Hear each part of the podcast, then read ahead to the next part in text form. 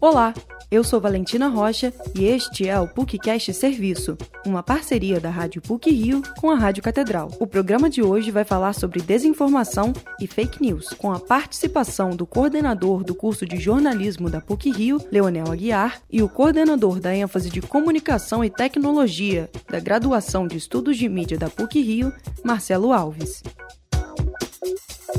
As mentiras encontram nas plataformas digitais um terreno fértil para a disseminação de desinformação. Foi assim que o coordenador do curso de jornalismo da PUC Rio, Leonel Aguiar, deu início ao debate Desinformação e Fake News. O evento faz parte da iniciativa Responsabilidade em Foco, uma série de palestras sobre as relações entre comunicação e internet, fruto da parceria dos departamentos de Comunicação, Direito e Psicologia da PUC Rio. A intensa demanda de verificação de informações falsas deu origem em 2008, nos Estados Unidos, às chamadas agências de checagem.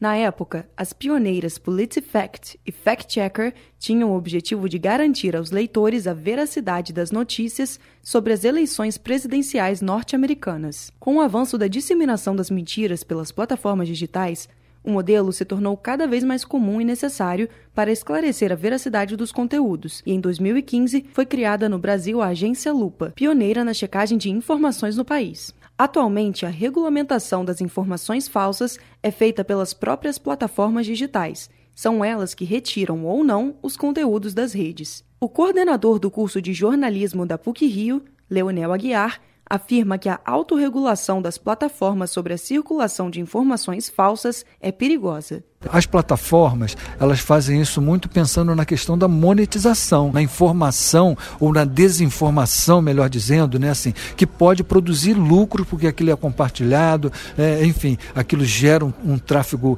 é, enorme, né, assim, de é, visualizações, de compartilhamentos, de é, comentários e, portanto, né, isso impulsiona a lucratividade é, dessas plataformas. Então, assim, deixar na mão das plataformas, eu acho que isso é um grave erro erro político e que, portanto, a sociedade tem que acordar para essa questão. Assim, a gente tem que ter órgãos reguladores autônomos, as plataformas podem até participar desses órgãos, mas elas não podem ter a palavra final e dizer né, aquilo que é verdadeiro, aquilo que é falso e aquilo que é mentira. O uso de mentiras como ferramenta para desestabilizar a soberania dos regimes democráticos pode ser observado em diversos países no mundo. A estratégia se aproveita de um dos resultados dos conteúdos mentirosos, a chamada polarização afetiva. O coordenador da ênfase de comunicação e tecnologia da graduação de estudos de mídia da PUC Rio, Marcelo Alves, explica de que maneira esse fenômeno se dá. A fake news ela cria um ambiente de que a gente chama de polarização afetiva, ou seja,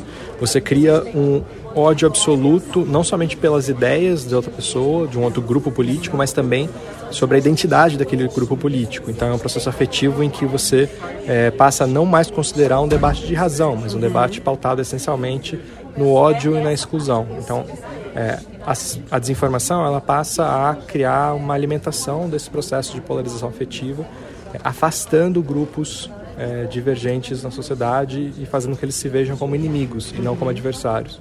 O evento contou ainda com palestras sobre inovações da Lei Geral de Proteção de Dados, LGPD, internet e difamação de minorias políticas e sociais, cancelamento e sofrimento psicológico, formas consensuais de conflito e comunicação não violenta e retórica do ódio.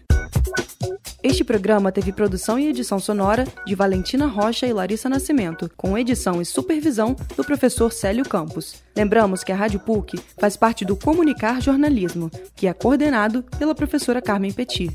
Voltamos na próxima sexta-feira. Até lá!